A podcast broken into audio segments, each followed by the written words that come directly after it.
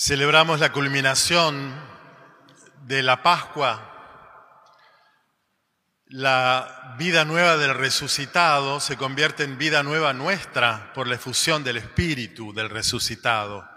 El Hijo ascendido al Padre y junto con Él hoy nos envía su Espíritu. La vida del resucitado en nosotros. Vivir como resucitados, vivos, y lo que hace que una persona esté viva es la intensidad de su amor. Necesitamos abrevar en su fuente el amor intenso, el don del Espíritu Santo. Así que yo lo necesito, seguramente todos nosotros necesitamos que el Espíritu inunde nuestro corazón. Se trata entonces de recibir en este día el don del amor de Dios. Y para hablar del amor, del amor humano, cuanto más entonces del amor divino, para hablar del amor, el mejor lenguaje es el, el lenguaje de la poesía, no tanto de las explicaciones racionales, filosóficas o abstractas, que también son adecuadas, pero el mejor lenguaje para hablar del amor es el de la poesía que utiliza no conceptos abstractos, sino metáforas, imágenes. Y hoy la palabra de Dios se refiere al amor de Dios, al Espíritu Santo, con metáforas. El agua, el viento, el fuego, tres de los elementos de la naturaleza.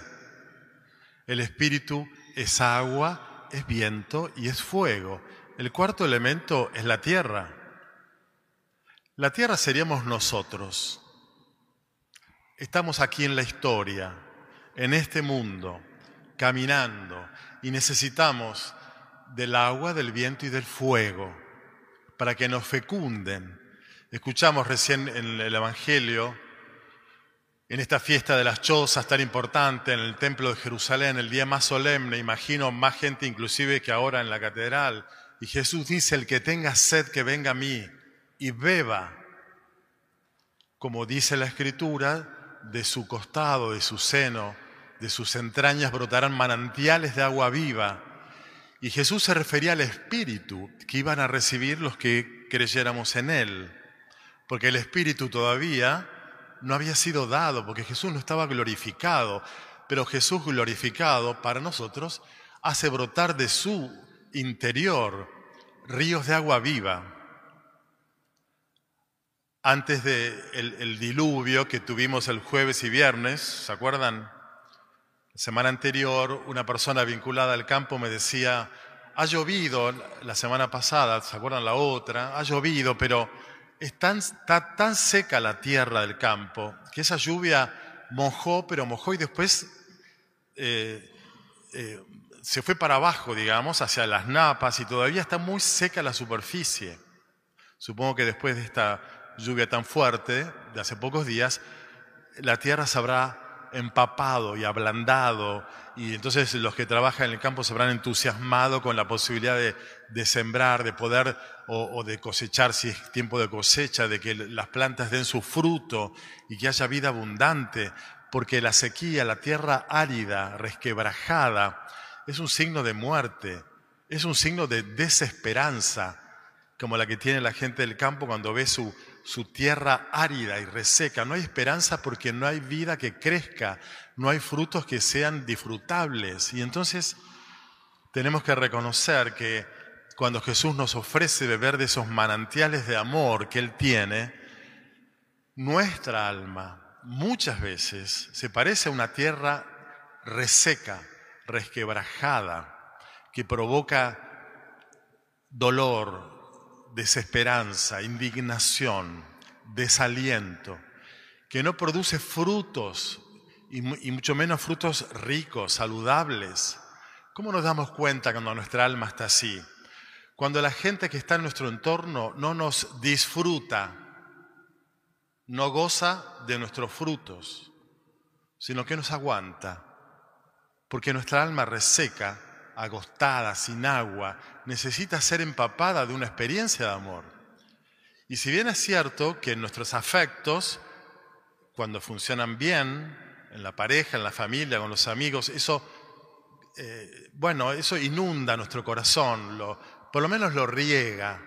Y en este contexto que estamos atravesando de la Argentina y del mundo, donde hay mucha sequía de valores, de vida espiritual, de afectos, de vínculos saludables, bueno, como nuestra alma se va resecando, esos cariños, afectos familiares o sociales nos ayudan.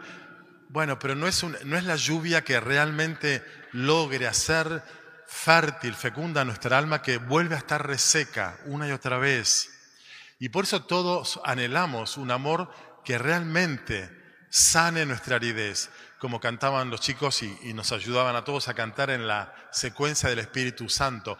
Ven y riega nuestra aridez. Yo lo necesito. Seguramente muchos de ustedes también. Necesitamos regar nuestra aridez. No podemos nosotros. Es Dios quien quiere visitarnos con su amor en esta noche. Registra tu sed, tu anhelo, tu sequía. Registrala y convertirla en deseo, y el deseo en súplica, y la súplica en oración.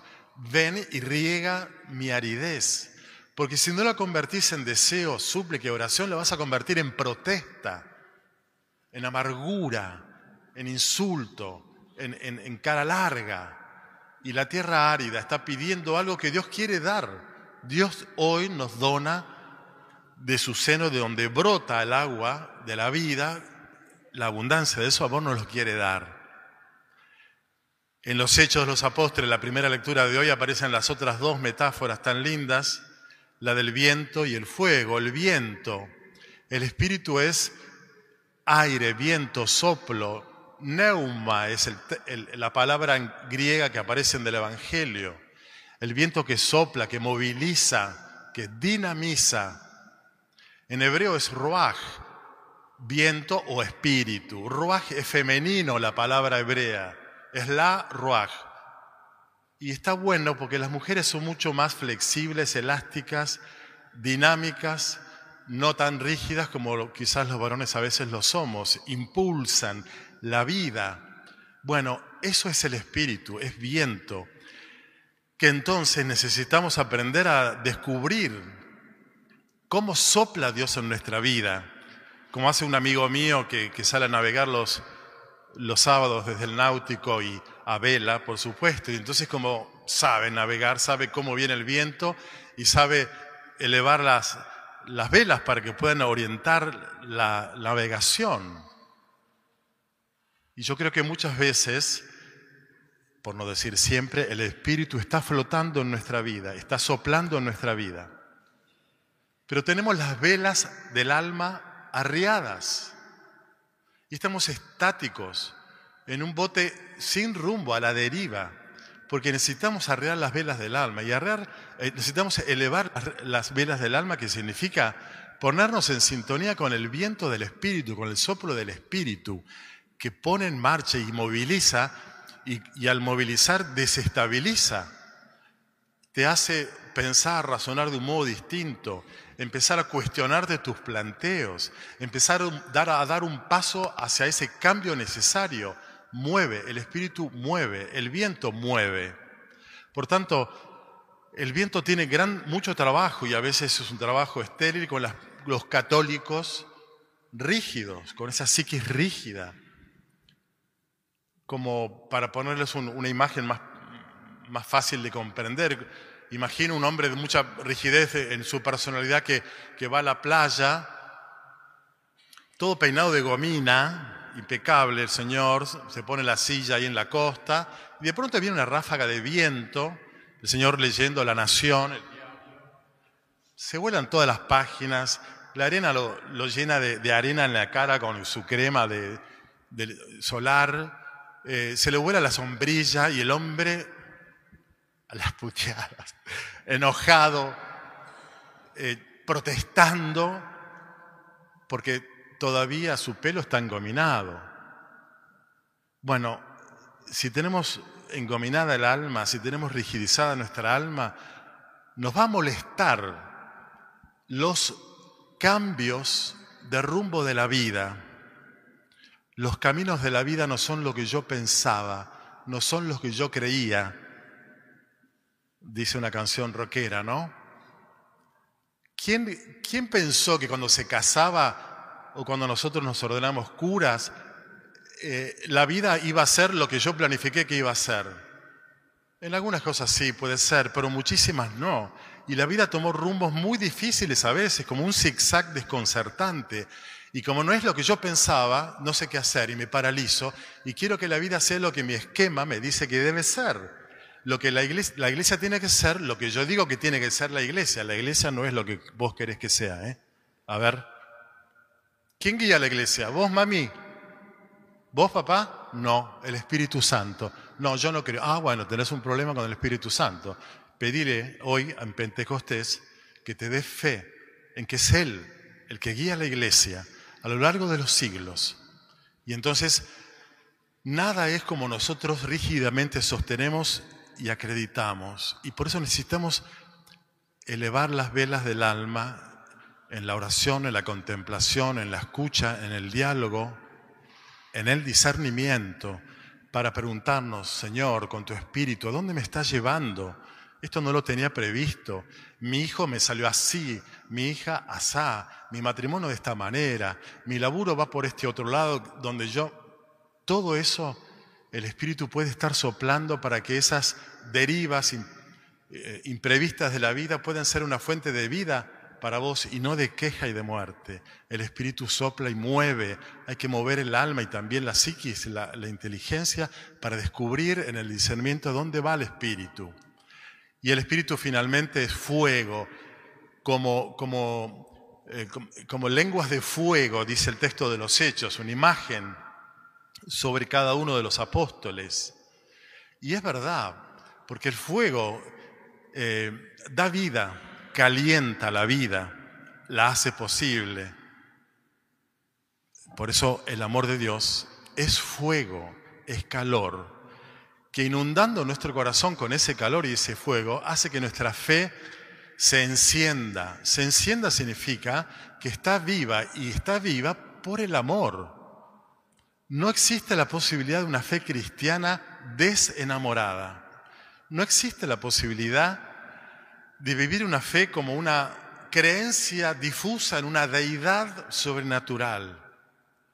El fuego es el amor que calienta y mueve la locomotora de la vida.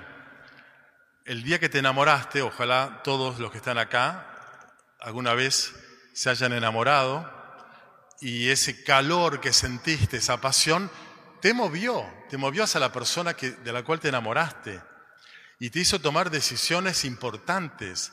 Bueno, la fe estática y quieta es una fe fría, desenamorada, no es fe cristiana, porque la fe cristiana es creer en el amor que Dios nos tiene y recibirlo abiertos hoy en Pentecostés, para que caliente nuestra fe y la convierta, nuestra, nuestra fe cristiana, en caridad, en solidaridad, en compasión, en afecto, en, en amor a los demás.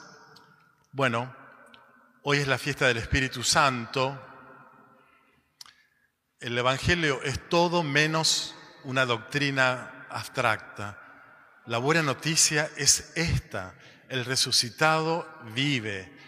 El Espíritu lo sacó de la tumba, lo regresó al Padre y desde allí incesantemente está inundando de amor de Dios la historia humana y sobre todo la iglesia, su vida. Y hoy a nosotros, como lo necesitamos, pidámoslo, supliquémoslo, porque si nuestra vida está reseca y desesperanzada, quejosa y triste, si está fría, apática, o si está rígida y quietita en el corralito de su comodidad, cumpliendo preceptos y nada más, necesitamos altas dosis de amor de Dios.